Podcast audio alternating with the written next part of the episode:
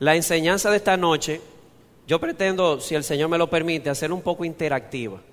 No, no van a haber preguntas, pero yo quisiera que los hermanos me ayuden a responder las preguntas a partir de los textos. Yo quisiera que me acompañen a la segunda epístola de Pablo a los Corintios, segunda a los Corintios capítulo 10, versículos 3 al 6. Segunda a los Corintios 10, versículos 3 al 6.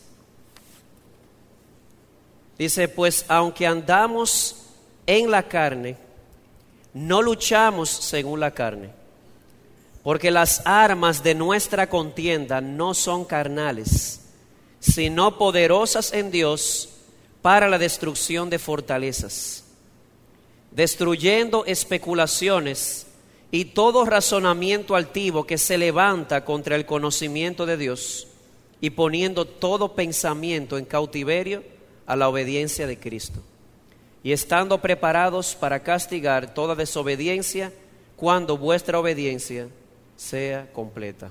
Básicamente, ¿qué vamos a hacer? Acabamos de leer el texto, simplemente vamos a puntualizar lo que quiero enfatizar, lo vamos a resaltar, lo vamos a ilustrar y lo vamos a aplicar y ya. Quiero llamar la atención sobre esta carta. Esta carta es una carta apologética. ¿Qué significa apologética? Bueno, que fue escrita para defender el Evangelio. De manera particular, habían personas que estaban atacando el apostolado de Pablo. Así que Pablo tiene que escribir para defender su apostolado.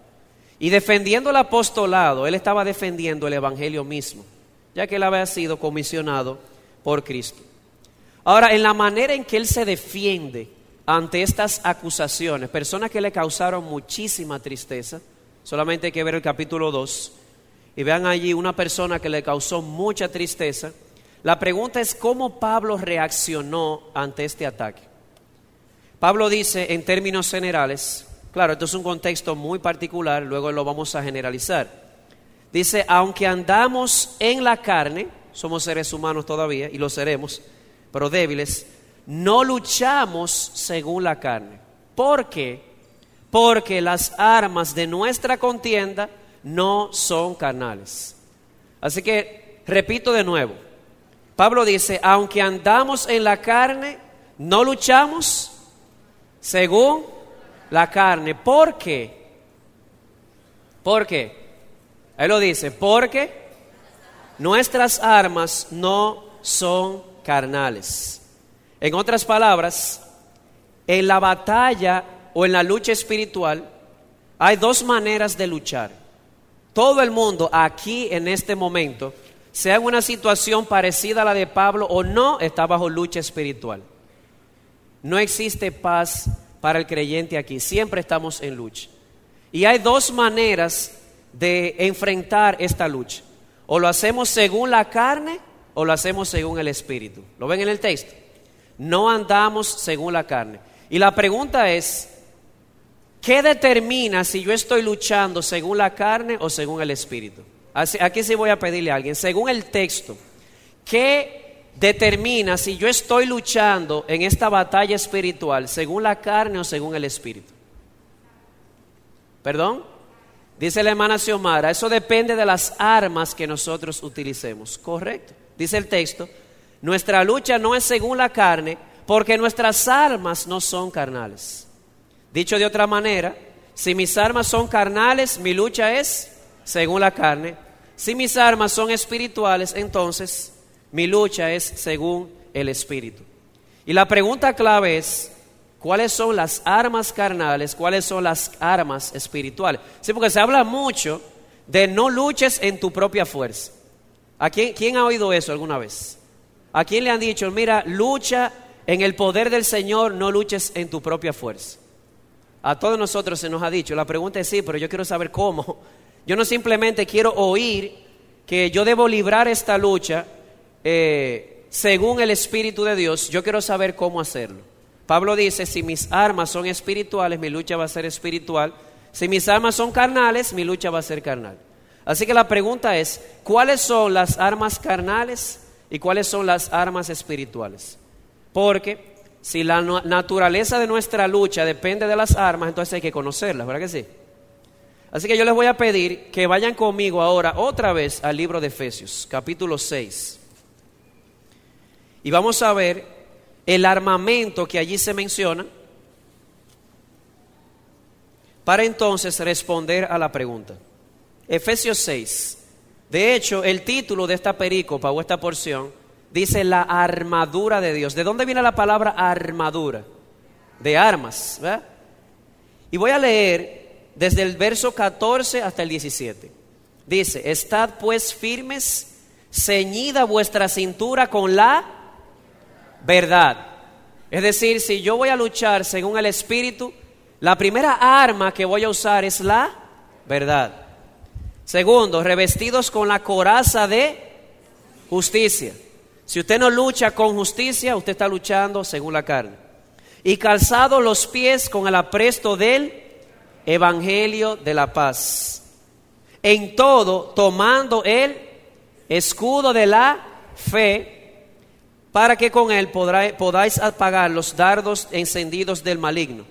Tomad también el yelmo de la salvación y la espada del Espíritu, que es la palabra de Dios con toda oración y súplica. Así que aquí está la respuesta. No creo que esta sea una respuesta exhaustiva de todas las armas espirituales, pero yo creo que la resumen bastante bien. Así que vamos a mencionar las armas espirituales que se nos han dejado para librar esta lucha. Verdad, justicia, evangelio, fe, oración, palabra y el yelmo de la salvación. Así que repito el principio general. El principio general es esta. Las armas que utilicemos en la lucha espiritual van a determinar si estamos luchando según la carne o según el espíritu. Voy a ilustrar el principio y luego lo vamos a aplicar en detalle. En una ocasión, dos jóvenes cristianos de muy buen testimonio decidieron abrir su corazón y confesarse el uno al otro unas batallas que estaban librando con ciertas pasiones solitarias. Ustedes me entienden, ¿verdad que sí? Estamos en familia. ¿Quién no entiende lo que yo estoy diciendo? ¿Quién entendió lo que yo dije? Sí, todo el mundo entendió. Dos jóvenes varones cristianos que aman al Señor decidieron confesarse sus luchas contra el pecado, de manera particular una lucha contra ciertas pasiones a las que se les suele dar, eh, se les suele, ¿cómo se llama? Se les suele dar eh, rienda de manera solitaria. Así que ellos hicieron un trato. De ahora en adelante, si tú caes, yo te doy una trompa en la boca. Si yo caigo, tú me das una trompa en la boca. ¿Qué le parece? Una pregunta, ¿había sinceridad y amor a Dios en ellos? Yo creo que sí. Un deseo genuino por ganar esta batalla, ¿dónde estaba el problema? En las armas que eligieron. Porque el día que el amigo no esté presente y no haya quien le dé la trompa en la boca, ¿saben lo que va a pasar? Que otra vez va a caer. Entonces, a eso es lo que nos referimos. Si mi arma no es espiritual, mi lucha es según la carne, mi confianza está en un arma humana o carnal. Así que, ¿cuáles, ¿cuáles deben ser nuestras armas? Pablo dice, ceñida vuestra cintura con la verdad. Y si vamos a tomar eso como principio o para iniciar la aplicación, la pregunta es la siguiente. Si yo lucho con la verdad, yo estoy luchando según el Espíritu. Si yo lucho con la mentira, estoy luchando según la carne. ¿Cómo se aplica eso? Recuerdo que en una ocasión un hermano se acercó a consejería, me tocó con más miedo que vergüenza, con cierta timidez, y después que está sentado, el hombre se armó de valor. Me dijo, pastor, yo tengo que confesar que yo tengo luchas con la pornografía y necesito ayuda urgente. Y entiendo por el texto que en vez de venir y usar la Biblia para volarle la cabeza o aplastarlo, yo entendía que debía elogiarlo. Porque el primer elemento de la armadura de Dios, la primera arma, ¿cuál es? La verdad. Y en el capítulo 4, Pablo dice lo siguiente, Desechando la mentira, hablad la verdad unos con otros. Después de todo, somos miembros del mismo cuerpo. Así que en vez de machucar a ese hermano, entendía que debía elogiarlo y decirle, te pusiste la primera arma de la armadura de Dios, diste el primer paso en la victoria.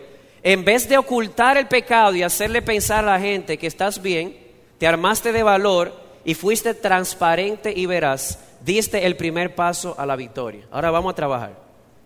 ¿Me doy a entender? En esta lucha espiritual, la primera arma que debo ponerme es la verdad. El pecado luchado en oculto y solo, eso no resulta. Por eso somos un cuerpo, para estimularnos juntos al amor y a las buenas obras.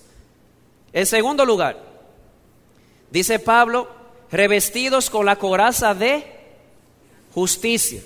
En el libro de Efesios, la palabra justicia tiene una connotación ética también. Así que, cuando yo lucho con justicia o usando la justicia como arma, mi lucha es según el espíritu, pero si yo lucho con la injusticia, mi lucha es según la carne. Y aquí hay muchas aplicaciones que se pueden sacar. Aquí está un hermano que se enteró de que otro hermano de la iglesia lo está murmurando. Déjeme decirle que esta lucha espiritual, a veces la gente la pinta muy mística, pero saben algo, es mucho más concreta y diaria de lo que uno piensa. El hermano viene quillao, como dicen aquí, airado, porque él se enteró que otro hermano lo está murmurando. Así que eh, consulta con otro hermano, el hermano le dice, bueno, ¿qué dice la palabra de Dios? Debes acercarte a él. Si tu hermano peca contra ti, acércate a él. El hermano decide callarse, no dar el paso de confrontación, eh, pensando de que el tiempo va a curar la herida. Hermanos, el tiempo no cura las heridas, Cristo cura las heridas. Así que deja que esa herida, él la cierra, pero por adentro se va infectando más, más. Y la ira se va poniendo cada vez más grande. El sol se va poniendo sobre su enojo y al final le deja una puerta abierta al diablo. Así que, ¿qué hace en su ira? tú vas a ver lo que yo voy a hacer. Y comienza a murmurar para atrás a ese hermano. La pregunta es, ¿él está respondiendo en esta batalla espiritual? ¿Él está reaccionando? Sí, pero su arma no es justa, su arma es injusta. Que yo sea inocente en el pasado, de zonas familiares, no justifica que en el presente yo sea culpable. Que me hayan tratado con injusticia en el pasado, eso no justifica que yo responda en el presente de manera injusta hijos. Es cierto, a veces los padres nos equivocamos, nos equivocamos y mucho, somos humanos, aunque, pero tenemos buenas intenciones. ¿Tú crees que una respuesta injusta tuya va a resolver el problema? No. Una respuesta injusta ante tu padre, no honrarle. La Biblia dice, honra a tu padre y a tu madre, porque esto es justo. El no honrar a tus padres es enfrentar la lucha con un arma carnal. ¿Por qué? Porque Pablo dice que debemos revestirnos con la coraza de justicia. O un hermano que yo me he dado cuenta que me ha defraudado en un negocio. ¿Qué le parece eso? Eso no es, eso no es ajeno a nosotros. Eso ha sucedido. Dos hermanos en la fe, si no vayan a primero los Corintios para que lo vean, un hermano defraudó al otro. Así que el otro decide, al ser defraudado, responderle o pagarle con la misma moneda. Pablo dice, eso es luchar según la carne y no según el espíritu. ¿Por qué? Porque su arma no es espiritual, sino carnal. Mi respuesta debe ser, en primer lugar, con la verdad, en segundo lugar, con la justicia. ¿Vamos bien hasta ahí? Sí. Tercero, dice Pablo, y pónganse el, calzado, estoy parafraseando, del Evangelio de la paz. Claro que ahora el escenario cambia. Ahí está la hermana Idele sentada en la universidad, oyendo a su profe de ciencia que profesa ser sabio, pero es necio. Digo, yo no lo conozco, yo estoy poniendo ejemplo. ¿eh? Por si acaso el profesor anda por aquí. Ella está oyendo a su profesor de ciencias. Ella decide levantar la mano y defender su fe. El profesor se da cuenta de que ella es cristiana, así que decide declararle la guerra a la pobre Idele. ¿Cómo lo hace? La reta diariamente para avergonzarla públicamente y hacerla lucir como una ignorante y desacreditar la Biblia. Ahí está la Idele en una batalla. Ahora, ¿cómo ella va a responder? Miren, primero los Corintios 2, 18 al 24 nos dice que hay dos tipos de sabiduría.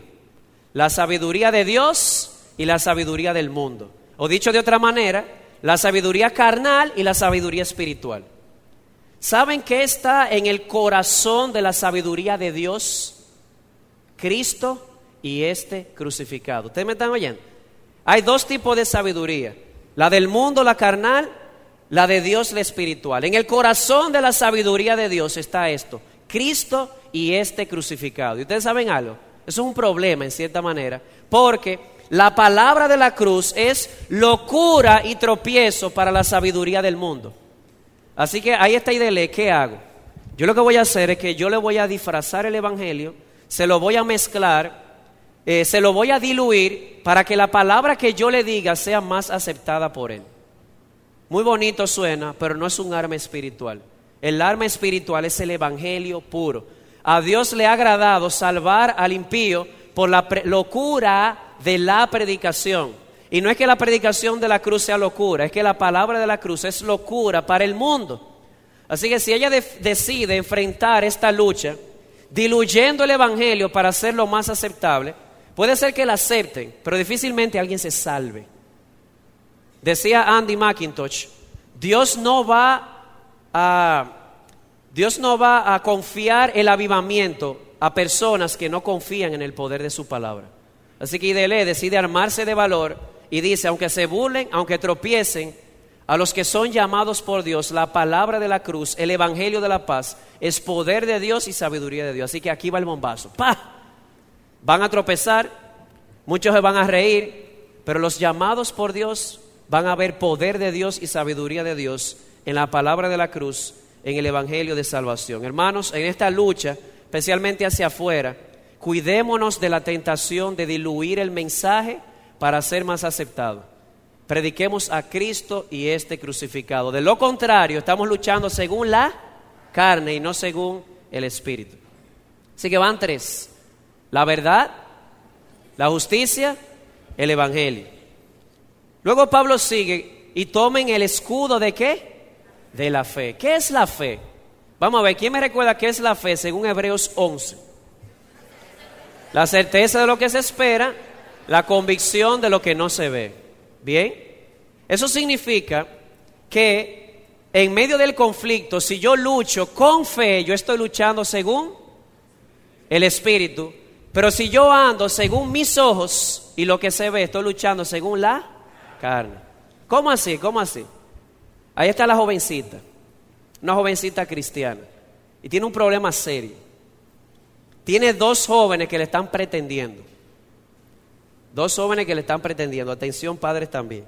Resulta que uno de ellos es un tremendo muchacho, un muchacho de Dios, un muchacho apasionado por Dios. De hecho, es misionero y trabaja para Nueva Guinea, Nueva Zelanda, para allá con David Seaton, evangelizando a caníbales. Por el otro lado, hay otro jovencito de la iglesia también, pero no es de buen testimonio, no es una buena guía espiritual para ella, pero tiene, atención aquí, buenos sentimientos y buen corazón. Así que comienza una batalla en su mente y comienza a afanarse. Mira, yo sé que aquel muchacho, realmente, yo estoy interesada, pero ¿qué yo voy a comer? ¿Qué yo voy a beber? ¿Qué yo voy a vestir? ¿Les suena familiares? No se afanen por qué van a comer, beber, vestir. Afánense por el reino de Dios y su justicia. Y todo lo más Dios lo va a añadir. Así que la joven decide hacer como Moisés. ¿Usted se acuerda de Moisés? Los tesoros de Egipto o sufrir con el pueblo de Dios. ¿Qué lo llevó a escoger sufrir con el pueblo de Dios? Por la fe, él escogió esto. Pero ¿saben por qué escogió eso? Porque en vez de ver pérdida, dijo, porque tenía la mirada puesta en el galardón. Él lo vio como mayor ganancia, porque tenía la mirada puesta en el galardón. ¿Quiere el Señor darnos ese tipo de jóvenes aquí? que su enfoque primario sea vivir por fe y no por vista. Así que van cuatro. La verdad, la justicia, el evangelio, la fe. Luego dice Pablo, voy a tomar estos dos juntos y luego voy a explicar por qué. Se pudieran separar, pero los voy a tomar juntos. Dice, y toma también el yelmo de la salvación y la espada del Espíritu, que es la palabra de Dios. Y quiero enfocarlo en el tema de la seguridad de salvación. Si yo baso mi seguridad de salvación en mis obras, en mi tiempo en el Evangelio, en lo mucho que yo sirvo, yo estoy luchando según la... Imagínense el diablo, yo no sé ustedes, pero a mí constantemente me ataca con inseguridad de si yo soy cristiano o no. La pregunta es cómo yo enfrento esa lucha. Bueno, yo puedo tomar el tiempo que tengo en el Evangelio, las cosas que hago en la iglesia, eh, lo bueno, entre paréntesis, que uno ha sido un buen hijo, entre paréntesis, porque al final en el corazón ha sido podredumbre, si no hubiese sido por Cristo. Si yo baso mi seguridad en eso, yo estoy luchando según la... Mi confianza está en la carne. Pero si yo baso mi seguridad en la palabra de Dios, específicamente en su promesa de que mi seguridad depende no de mi amor por Él, sino de su amor por mí demostrado en la cruz, yo estoy luchando según el Espíritu. Así que aquí tienen la jovencita, eh, como alguien dijo esta semana, pecó en grande, la joven fornicó, salió embarazada, tal vez practicó un aborto, y allí está la lucha con la inseguridad. Y Satanás, que tiene un doctorado en acusar, comienza a estrujarle eso y hacerle pensar que no hay esperanza. Y allí está el campo de batalla. Por un lado está el diablo, el corazón de ella que es engañoso, y otros cristianos, entre comillas, que le están acusando, que le están aplastando en vez de mostrarle que hay salvación y perdón en Cristo. Y por otro lado está Cristo prometiéndole por su palabra, reiterándole por su palabra la promesa de que no hay pecado que no sea perdonado en la cruz del Calvario. Y aquí viene la lucha, a quién yo le creo. Si la muchacha comienza a pensar, bueno, pero es que yo he hecho esto en la iglesia, después que yo tengo tantos años, que yo sé bien el ministerio de tal cosa. No, no, no, no. Si enfrenta al diablo desde esa perspectiva, perdió, como dice Manuelito. Perdió. Así que, ¿cómo es la lucha espiritual? En vez de basar mi seguridad en mí, en mi carne, en mis obras, en mi pasado, asumiendo que sea relativamente bueno, yo baso mi seguridad en la salvación que Cristo compró en la cruz y en la promesa de Dios en su palabra. De modo que no nos dejemos engañar. Por último, él menciona con toda oración y súplica. Nosotros dependemos, nosotros eh, cuando dependemos de Dios, nosotros estamos luchando según el Espíritu y no según la carne. Me explico. Tenemos una persona que está sufriendo de episodios continuos de depresión, depresión espiritual. La depresión ha tumbado a esa persona de tal manera que no quiere orar, no quiere leer la Biblia, no quiere ir a la iglesia. Y allí está la lucha. De una manera u otra, porque también se da este caso, se determina que su depresión está ligada asuntos orgánicos. ¿Ustedes sabían eso? Eh, bíblicamente hablando, la mayoría de las depresiones son por, problemas espirituales, pero hay problemas orgánicos que llevan a la persona, el litio le baja y comienzan a luchar con depresión. Si no, los doctores me pueden corregir. Así que la persona eh, comienza a tomar una medicina. Ojo, lo espiritual no quita lo natural. Debe beberse su medicina. El problema está en que depende más de una pastilla que de dar rodillas. Hermanos, lo espiritual no quita lo natural, pero lo natural no puede quitar lo espiritual. Yo uso la pastilla reconociendo que ha sido un regalo de Dios para mi situación pero mi mayor arma en esto es la oración y la súplica, echándole mis cargas y mis ansiedades a Dios, recordando que Él tiene cuidado de nosotros. Así que hermanos, la lucha puede ser doble. Estamos en una lucha todos. La lucha puede ser o según la carne o según el espíritu. ¿Qué va a determinar si yo estoy luchando según la carne o según el espíritu? Las armas que yo utilice. Si mis armas son carnales, mi lucha es según la... Si mi lucha es con armas espirituales, mi lucha es según Él. Y vimos seis armas espirituales que nos dan a ver también las, armas carnales. Yo debo enfrentar el problema con verdad y no con mentira. Y no con, ocultando el pecado, porque se puede mentir de muchísimas formas. Yo enfrento la lucha siendo justo y no con injusticia. De otra manera, mi lucha es según la carne. Yo enfrento la lucha no diluyendo el Evangelio para hacerlo más aceptable, sino soltándolo, el Evangelio es un león, suelta, él se defiende el solito. Además, en el momento de la lucha, de la depresión y la inseguridad, yo no dependo de mis obras, de mi esfuerzo, de mi tiempo en el Evangelio, de lo que hago en la iglesia, de mis obras, sino de la obra de Cristo en la cruz. Yo dependo de sus promesas y de su palabra. Yo puedo usar mi pastilla, pero al final yo dependo más de dar rodillas y de clamar a Dios, que es el que tiene el control de todas las cosas. Así que resumen, estamos en guerra, Nadie en este momento que se llame creyente está en paz, está en guerra. El enemigo es un enemigo espiritual, la lucha es espiritual, por lo tanto nuestras armas han de ser espirituales. ¿Por qué? Porque si nuestras armas son carnales, estaremos luchando según la carne y no honraremos a Dios. Así que si alguno de nosotros está enfrentando algo de eso en su vida cotidiana, en el trabajo, en la iglesia, ustedes pueden ver que la lucha espiritual no es comenzar a sacar demonios y tirarse ella para arriba. Sea que usted lo esté intentando hacer infiel a su esposa, o sea que usted sea tentado a chismear contra un hermano, usted está bajo lucha. Ahora, ¿qué armas va a usar para responder? Eso va a determinar qué tipo de lucha usted está librando. Que el Señor nos ayude.